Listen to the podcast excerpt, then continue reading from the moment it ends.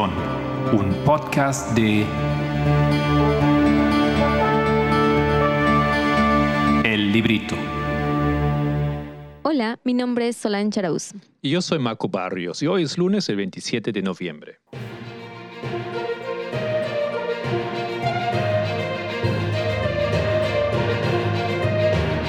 Los temas del movimiento.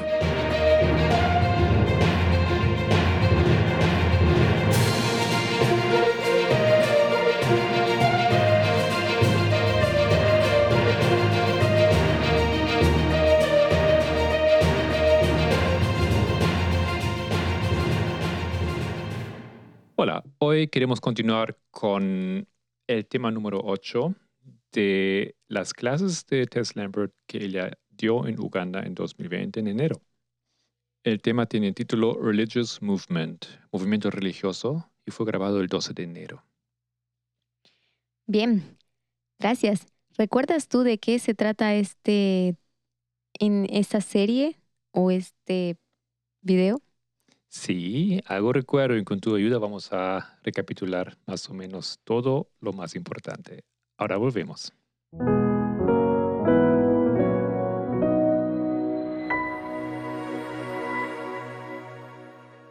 Como ella suele hacer, ella hace una recapitulación o, un repaso de todo lo que se ha hablado en las clases anteriores.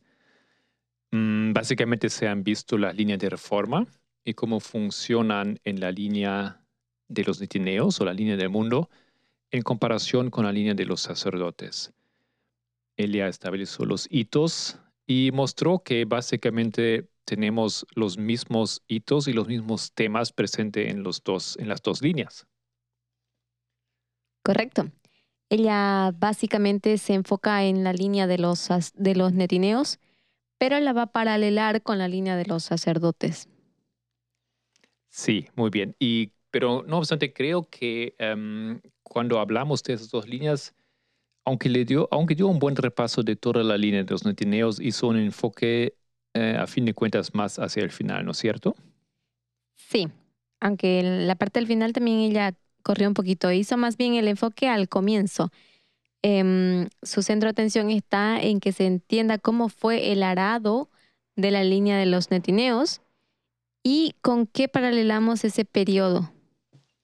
Estoy de acuerdo eh, en, esa, en esa presentación, ¿no es cierto? En ese tema. Anteriormente em, estaba más, había dado más peso al, a la fase final. Bien. Ok, entonces, ¿qué es lo que tenemos que recordar aquí para la línea de los netineos? Bien, nosotros recordamos que la línea primeramente de los sacerdotes empieza en 1989, pero previo a esto había 10 años de una guerra fría em, y esta era la guerra de Irak, ¿no? déjeme corregir. Eh, no le llamamos guerra fría, o sí, es el fin de la guerra fría, pero es la guerra de Afganistán, donde las tropas rusas tenían que regresar con la cabeza agachada después de la derrota. Sí, tienes razón, confundí el país. Bien, pues esos 10 años están presentes ahí, en la historia de los sacerdotes. Pero al igual que en la historia de los sacerdotes, tenemos 10 años previos de historia en la, en la línea de los netineos. Nosotros sabemos que la línea de los netineos comienza el 2014. Entonces, los 10 años previos estaban apuntando a 2004. Sí, efectivamente. Y hay muchas cosas que podemos eh, descubrir en esta fase que luego van a tomar peso en el desarrollo de líneas netineos más adelante. Bien, entonces tú podrías decirnos cuáles son los eventos que vemos en 2004. Sí, 2004. En la línea de em, los netineos, por supuesto. Ajá. No podemos hablar de la línea de los netineos sin apuntar o recordar que tenemos un mensajero de esa línea, que primeramente es eh, Michael Moore. Y en 2004 él em, publica o libera una película, la famosa Fahrenheit 9-11. Sí, esa película que la anciana Tessa ha recomendado a todos nosotros en el movimiento, mirarla y repasarla y entenderla, ¿no? Es muy importante para poder entender los eventos externos. Sí, es importante porque, y eso los, no nos hace más, muy fácil porque de verdad esa película o ese análisis de, de Michael Moore apunta a muchos temas que el mismo movimiento también ha descubierto y ha investigado. Estoy pensando en un mensaje que se comparta aquí, ¿no es cierto? En referencia a los temas políticos, al 11 de septiembre, a, la, a, la- a las elecciones em, de, y, y- y la problemática, ¿no es cierto?, de eh, George Bush Jr. Ya. Correcto. Pero tú recuerdas, esos son los, los temas de ese documental, ¿no? Cómo George Bush Jr. había ganado las elecciones de manera ilícita. Mencionaste Sí. otro más. Eh, mencioné la, la- la em, el Islam, el papel del Islam, ¿Ya? porque la derecha, eh, los republicanos, bueno, la derecha, mejor dicho, en ese momento la- los conservadores de Estados Unidos, el movimiento de los evangelicales, em, ellos elaboraron un argumento diciendo que el ataque del 11 de septiembre era un castigo de Dios sobre la nación americana Correcto. por haberse vuelto tan liberal, por, haber to- eh, por abrirse a, la, a los derechos de la comunidad LGBTQ. Y. ah, correcto, ¿no? Y, y esto y bueno, algunos asuntos más. Correcto. Bien. Y estos, este, estos eventos de 2004 culminan después de 10 años. eh, eh, no sé si decir culminan o dan inicio a otros eventos en 2014. ¿Tú sabes qué vemos en 2014 en la línea de los netineos? Sí, em, en 2014, bueno, lo que, des- lo que anotamos como el, el tiempo del fin, el comienzo de esa línea de los netineos. Por supuesto, tenemos muchos eventos externos que, que simplemente llaman la atención a, a los ciudadanos americanos y a todo el mundo. Surgimiento de em, personas súper conservadoras, presidentes, eh, la guerra de la invasión de Putin. Pero tenemos, como estamos enfocándonos en el desarrollo aquí de ese grupo, los tenemos otra película. ah, 2000 2014, sí, salió otra. salió la película, ¿no es cierto? Sí, Eh, Otro documental de Michael Moore sobre Flint, Michigan. sí. Es, eh, ¿Recuerda esto bien? ¿O simplemente fue en 2014 el incidente fue, ¿no es cierto? De El 2000. incidente, creo que incidente. lo que pasó en, en, en Flint fue en 2014, el sí, incidente. exacto, esto fue. El asunto del agua, ¿no? Y eso es interesante porque conecta a otro documental de Michael Moore, su primero, que se llamaba Roger and Me. Sí, que fue publicado en 1989. Ajá, el tiempo de, el comienzo del tiempo de fin para los sacerdotes. Sí, ese es el comienzo del arado para ¿Y tú los recuerdas un poco de qué se trataba? No precisamente, pero también tiene... es- ah, ah, sí, sí, ya lo recuerdo. Está conectado con Flint, como era Flint la ciudad natal de Michael Moore. Em, cómo es que el gobierno la, la empezó a destruir económicamente. Porque Flint era una ciudad bastante estable, pero ellos empezaron como que a, esa ciudad mandar los desechos de las fábricas y empezaron como que a arruinar su economía, su prestigio, su, em, su fauna, su flora. Y esto terminó destruyendo la ciudad y convirtiéndolo en una ciudad donde nadie quería vivir y empezaron a abandonarlo. Y después se vieron las grandes consecuencias en 2014 con, cuando vemos que el agua está contaminada, tiene mucho plomo. Bueno, tenemos ahí un hilo rojo, ¿no es cierto? Em, Michael Moore enfocándose en los eventos, sacando documentales y justamente salen, entonces esos eventos están conectados con estos hitos, tanto en la línea de sacerdotes como los netineos. Correcto. Am, ¿Puedo regresar un poco en esa línea de los 10 años esa línea preparatoria como hemos entendido, ¿no es cierto? Por que favor. prepara al pueblo para los acontecimientos de la reforma eh, de su línea o de su grupo de personas. Y en ese lapso de 2004 a 2014 también vemos dos eventos muy importantes em, que están básicamente en, en, tal vez podemos decir, otra línea, ¿no es cierto? Porque el movimiento republicano o el movimiento no conservador, mejor dicho, ¿no? Cristiano, em, em, protestante, conservador, este movimiento ya remota a tiempos mucho, mucho más atrás.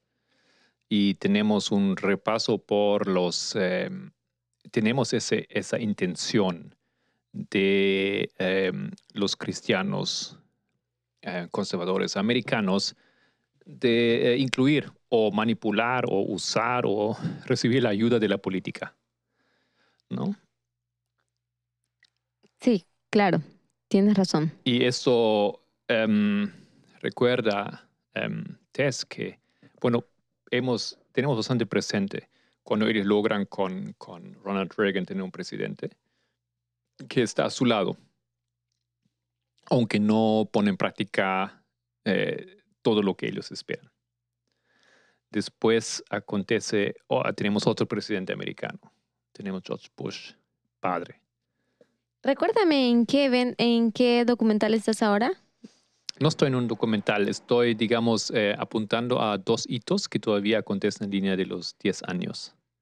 Ah, en, la, en el periodo de preparación. Exacto. Y hay Ok. dos cosas más, es, específicamente 2009 y 2012, de lo que yo quería hablar, pero eso están conectados a ese desarrollo, la historia de los presidentes.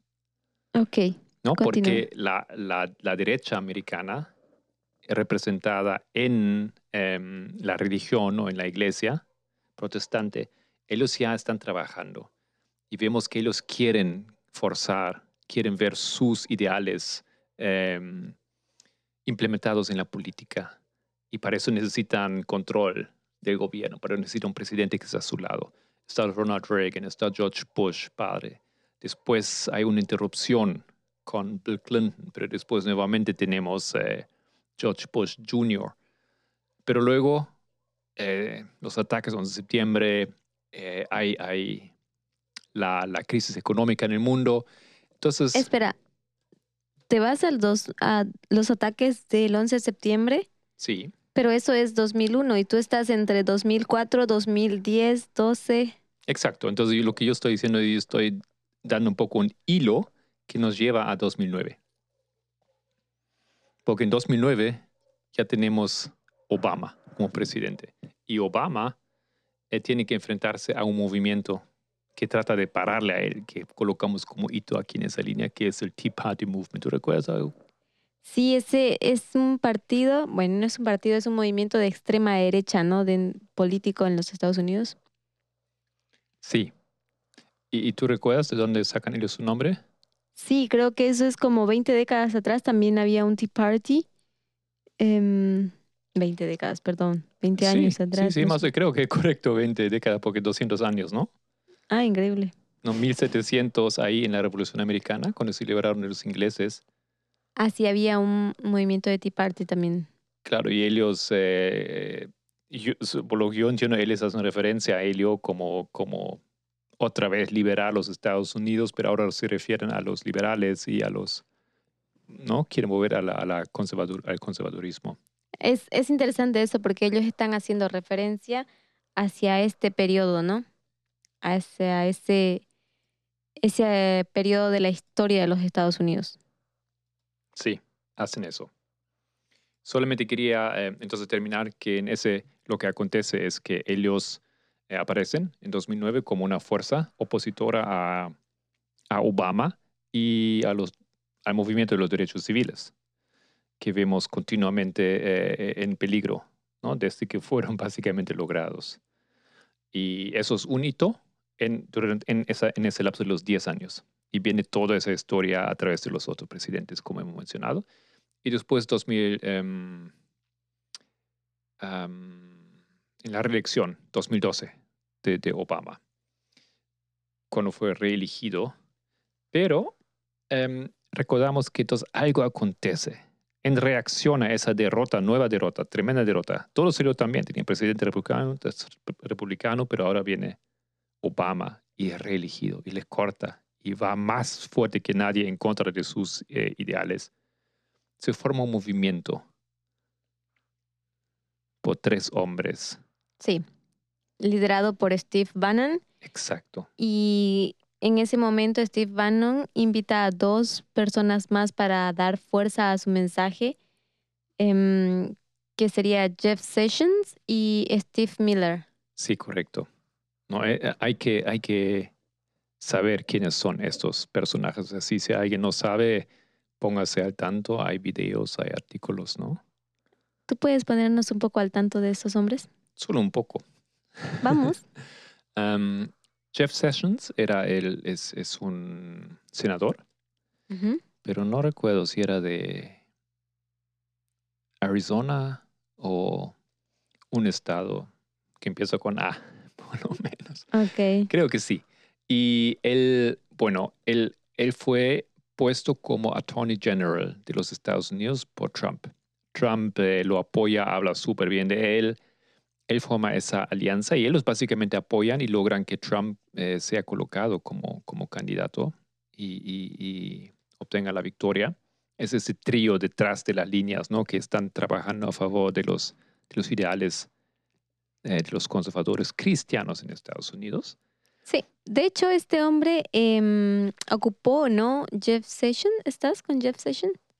Sí. Él ocupó el cargo de fiscal general de los Estados Unidos en los años 2017 y 2018, ¿no?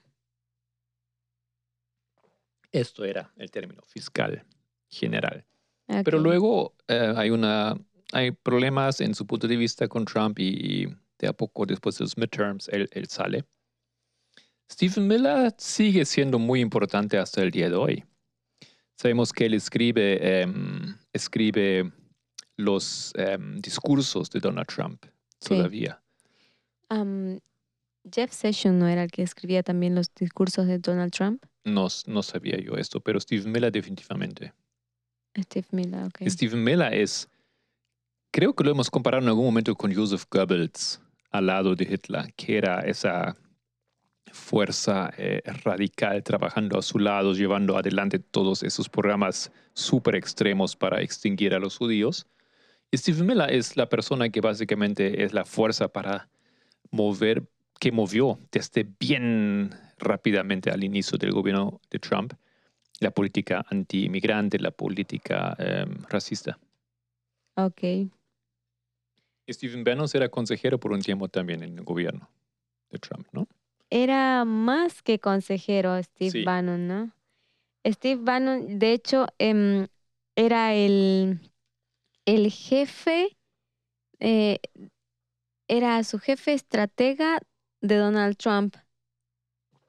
Verdad, eso también era una función. Y esta función consiste en que él manejaba la campaña publicitaria de Donald Trump, toda su campaña política la, la manejaba él, era la, la mente maestra detrás, detrás de todo esto. Y de hecho en algún momento lo llamaron al presidente Steve Bannon, ¿no? porque aunque Trump era el que firmaba los documentos, en realidad eh, la mente maestra, todo estaba planificado por Steve Bannon. Ok.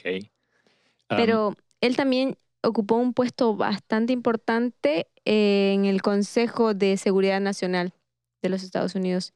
O sea, en poco tiempo este hombre, gracias al liderazgo de la campaña de Donald Trump, él llegó a ser uno de los hombres más poderosos de Estados Unidos. Súper, gracias por informarnos, um, recordarnos esos detalles. Para mí era tan importante eh, volver a esta historia. Eso esto es en los 10 años de preparación, ni siquiera empezó la línea de reforma para los eh, netineos. Los netineos, cierto. Pero ahí podemos ver cómo ellos preparan, ¿no? Tanto Michael Moore como mensajero prepara un mensaje, uh, un movimiento, puedo así decir, una línea de, de información. Sí y también el otro lado prepara un movimiento. Ya, él prepara documentales, ¿no? Y en sus documentales él habla de eventos específicos, ¿no? Pero el último documental que él sacó hasta 2014 era el de Eleven Night. Y este documental para nosotros es muy importante. Una, porque habla sobre la fecha que es tan importante para nosotros. Y también porque los eventos que él menciona o los detalles de su mensaje que Steve Bannon tiene son muy parecidos al nuestro. Por ejemplo, habla de Donald Trump como el último presidente, que es algo que también hablamos dentro del movimiento nosotros. También ah, habla de Donald Trump, de eh, Donald Trump como un dictador. Y lo, de hecho lo compara con Hitler y eso también lo habíamos hecho nosotros en las líneas em, de los estudios con la anciana T sobre la historia de Pirro y todo esto, que hemos recorrido Primera y Segunda, em, Tercera Guerra Mundial. Y también habla sobre los eventos de 2014, por supuesto, todos ellos. Claro, pero te recuerdo que ya estás saltando hacia adelante porque esa película fue liberada en 2018. Sí, pero fue... Y no en 2014. Cierto. Y es, esa, es, esa película se compara con, con qué podemos decir en nuestro movimiento. Con el clamor de medianoche. Ajá. Y las dos corrientes de información. Exacto, no tenemos aquí una división. ¿Tú recuerdas cuál era la otra corriente para los netineos? Claro, la otra corriente que parte de lo que estamos mencionando, del movimiento de Steve Bannon con em, Jerry Falwell también, que ya remota a tiempo antes de el movimiento de la mayoría eh, moral. Eso es la, la otra corriente. Ese movimiento está liderado por los protestantes americanos y el líder de ellos era precisamente em, Jerry Farwell, ¿no? Jerry Farwell. Una figura. Hay más personajes ahí, pero él es la, la, la cabeza, podemos decir. Ajá. claro, y eh, también una cosa importante aquí, no hay que, no hay que, eh, no se puede negar que este movimiento es un movimiento religioso. Claro. ¿No? Ellos se meten en la política, usan la política, pero a fin de cuentas las ideas, los motivos, todos son religiosos.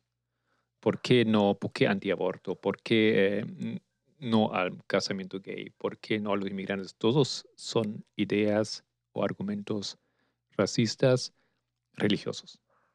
Yo pienso que debemos ir más allá porque ellos no solamente son racistas, sino que también se levantan contra los derechos humanos. Y los derechos humanos eh, ellos hacen su lucha contra los derechos humanos como mm, de forma bastante violenta, ¿no? Agresiva es su, su acusación y su negación a, la, a esa aceptación.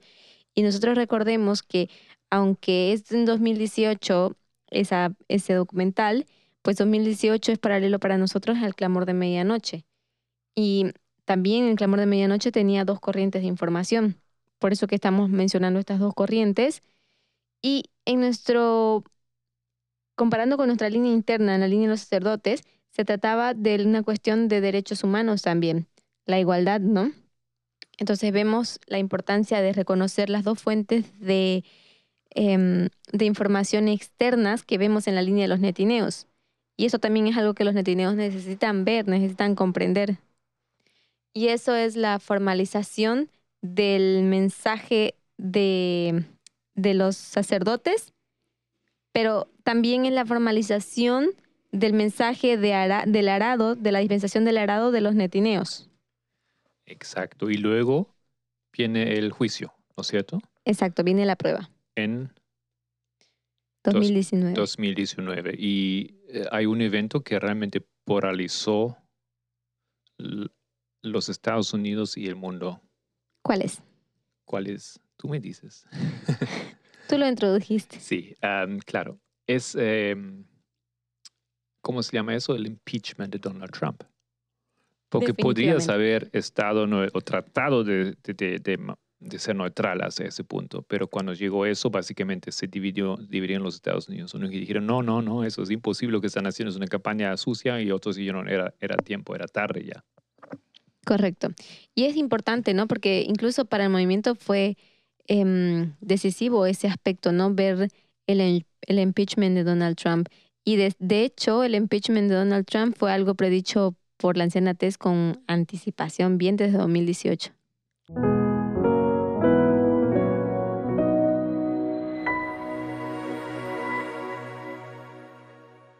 Bien, de esta forma hemos hecho una paralela simultánea de lo que es el periodo del arado de los netineos con la lluvia tardía de los sacerdotes. Pero hay algo más que tenemos que ver. Tenemos que ver cómo paralelamos la historia em, del arado de los netineos con el arado de los sacerdotes. Y este hay un link, un hilo bastante delgado y que se nos puede pasar desapercibido. Ok, solamente déjame tratar de, de repetir y entender lo que tú dijiste. Entonces, habíamos comparado 2014 de los netineos con 2014 de los sacerdotes. Pero para los netineos era el tiempo del fin y para los sacerdotes era la última dispensación, Penúltima. penúltima, sí. Y ahora hacemos otra cosa. Ahora tomamos este, esta primera dispensación de los netineos, que es el tiempo del arado, y vamos al arado, ¿no es cierto?, de los sacerdotes, que era 1989. ¿Correcto? Ok. Gracias, ahora lo entendí. Bien. ¿Tú recuerdas cuál es el hilo conector que nos conecta em, con la dispensación? ¿Qué es lo importante en esta dispensación? Es importante ver, identificar, reconocer cuál es el mensajero. Ese mensajero, sí. Ujú, Correcto. Bien. ¿Quién era el mensajero para los sacerdotes? Jeff Pippinger. Jeff Pippinger. Y Jeff Pippinger debía estar presente en el comienzo de la línea. Y quiero, quiero mencionarles que así como estuvo el primer mensajero, el segundo mensajero también tenía que estar presente en esa línea. ¿Y quién es el segundo mensajero de los sacerdotes? Michael Moore. Sacerdotes. Ah, el segundo mensajero es, disculpa, es eh, Pamela Bryant.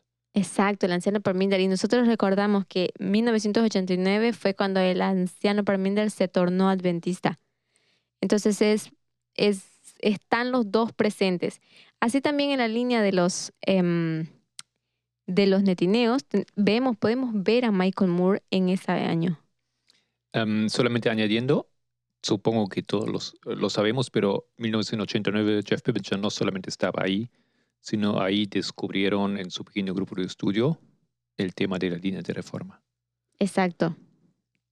Y ahora saltando, disculpa, a 2014. 2014, ¿quién es el mensajero de los netineos? Ahora sí, Michael Moore. Michael Moore. ¿Y será posible que Michael Moore, como estuvo en, la, en el comienzo de la línea de los sacerdotes también, perdón, como estuvo en el comienzo de la línea de los netineos, también debía estar presente en la línea de los sacerdotes? Bueno, eso es interesante, ¿no? Em, él, eh, de hecho, ahí saca, creo que lo mencionamos antes brevemente, ¿no? Su, su primer documental, eh, Roger and Me, justamente en Exacto. 1989. Entonces nosotros lo vemos que en el comienzo de la línea de reforma para los sacerdotes también estaba incluido el mensajero de los netineos, pero eso no se sabía hasta que llegan a su dispensación, a su línea de ellos, donde se ve y se puede em, reconocer mejor al mensajero, porque para nosotros no fue reconocible sino hasta 2019, cuando repasamos las líneas. Tengo una pregunta para ti. A ver. ¿Por qué piensas que tardó tanto tiempo entonces? Si ya estaba ahí para el mundo el mensajero en 1989, ¿por qué eh, habría que esperar em, 16 años? Bueno, podría darte dos respuestas. ok, estoy curioso. Una es que la verdad es que ellos no estaban en su dispensación, ni siquiera su línea había comenzado. No estaban vinculados con los sacerdotes de cierta manera. Pero la otra razón es que mm, estaban, em, los sacerdotes mismos no entendían su propia línea, entonces a nosotros nos llevó tiempo comprender, abrir los ojos y ver con los ojos proféticos todos esos eventos. Estábamos tan centrados en nosotros mismos, en el movimiento, en la iglesia, en, en el adventismo como tal, que no habíamos abierto los ojos hacia los eventos externos. Entonces, nos llevó tiempo entender esto y fue gracias a la anciana Tess y al Señor que le abrió los ojos a ella y ella compartió eso con nosotros. Y así también los netineos, aunque no estaban en su tiempo, también ellos no estaban listos para estos eventos, no reconocían, no entendían la magnitud como ahora se está entendiendo. Sí, esa palabra yo, yo hubiera también elegido. No estaban listos, no simplemente en palabras muy simples. Ni, ni un grupo ni el otro grupo estaba listo y un grupo era menos listo todavía que el otro. Bien, correcto, me gustó. Ok, em, bastante condensado, pero mucha información aquí em, acerca de esta, esta dispensación. Bien, pero también vemos a otros personajes, ¿no? No solamente a Michael Moore, también vemos a AOC, está Pelosi. ¿Recuerdas? Claro, cuando ahora queremos preguntar quién forma esa otra, otra corriente de información o esa otra corriente de la verdad para los netineos. De hecho, claro que sí, está Pelosi. Yo también diría, está la jueza. Ruth am, Bader Ginsburg. Ah, eso, Ruth Bader Ginsburg. Am, está AOC. AOC, ¿cómo hemos dicho? ¿Cuándo ganó sus primeras elecciones? Am, 2018, ¿no? Sí, creo que sí, ¿no es cierto? Creo y que sí. empieza ese grassroots movement eh, un poco antes, con sus éxitos tremendos. Y está ahí ese, lo que se llama The Squad, ¿no? que es un grupo de cuatro mujeres que básicamente están todos en línea. ¿Recuerdas las cuatro mujeres quiénes son? No, no, no recuerdo. Tampoco. No, eh, no son tan conocidos tal vez eh, para los que estamos fuera de los Estados Unidos, eh, Ujú. pero a este grupo se refiere como The Squad, que sería traducido algo así como el Escuadrón, ¿no? escuadrón, ya, exacto. Mm, ¿Lo encontraste? Sí, sí, las tengo. Tenemos en ese escuadrón está AOC, que es Alejandra Ocasio Cortés. También tenemos a Ilan Abdullahi Omar. Tú tal vez me puedes decir quién era ella, recuérdanos un poco. Eh, continúa tú nomás. Ok. Ella es una política americana que sirve en los Estados Unidos como representante de Minnesota del, del quinto distrito congregacional desde 2019. Ella es miembro democrática de Farmer Labor Party. Eso. Eso sería, eso sería ella. Y creo que la tercera es Ayana Sayoni Presley. Ella igual es política americana, quien ha servido en los Estados Unidos como representante de Massachusetts del Distrito Congregacional 7 desde el 2019. Ese distrito incluye el norte de el norte de los em, Three Quarters of Boston. em, ¿Cómo lo traduces eso? ¿Tres cuartos? Los tres cuartos de Boston. Sí. Eso es. Bien. Y la cuarta sería eh, Rashida Harvey Tlaib. Ella también ha sido representante eh, de Michigan del distrito congregacional 13 y este distrito incluye el western de half of Detroit, el occidente de Detroit. Ok. Y ella también ha servido en los Estados Unidos como política americana. Hoy Ah. en día ese escuadrón es un poco más amplio, por supuesto. Encontramos a Jamal Anthony Perlman, que es del em, distrito de Nueva York, y también ahora está Cory Anika Bush, quien es representante de Missouri, del primer distrito. Ok, reconozco que conozco poco sobre esas personas, hay que familiarizarse. Sí. Muy bien, ¿algo más? Sería eso por mi parte.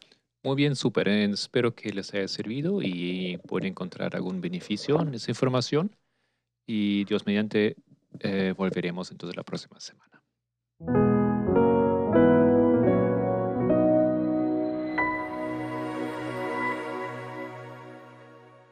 Ok, en los temas de la semana hemos am, estudiado un tema que di el miércoles, Darwin y el origen del hombre. Como hemos estado hablando sobre el ateísmo y también eh, las relaciones que tiene con varios aspectos como el darwinismo social, entonces hemos dado una introducción a, a este libro. Mm, después he entrado un poco más en, en detalle al, el viernes a lo que es el darwinismo social. Y el sábado, entonces, mm, retomamos un tema que era la, am, como, es un artículo básicamente que sirve como una, una, un ejemplo, am, como se da una explicación a base de la, de la evolución, de la genética, por qué hombres malos son pues chicos malos y por qué chicas, eh, chicas buenas eh, caen por ellos, em, en vez de entender que y hacer énfasis aquí en el sexismo y la cultura de las sociedades. Muy bien.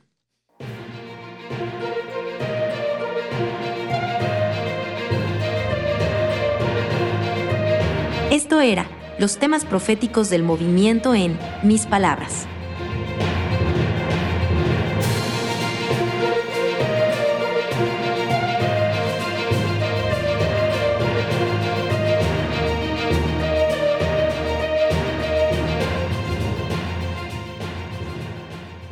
Espero que les haya gustado este podcast y les deseo un feliz comienzo de esta nueva semana. Si quiere profundizar con algunos de los temas, encuéntranos en youtube.com barra el librito. Me despido cordialmente en el nombre de todo el equipo del Pendón. Que Dios le bendiga y hasta la próxima.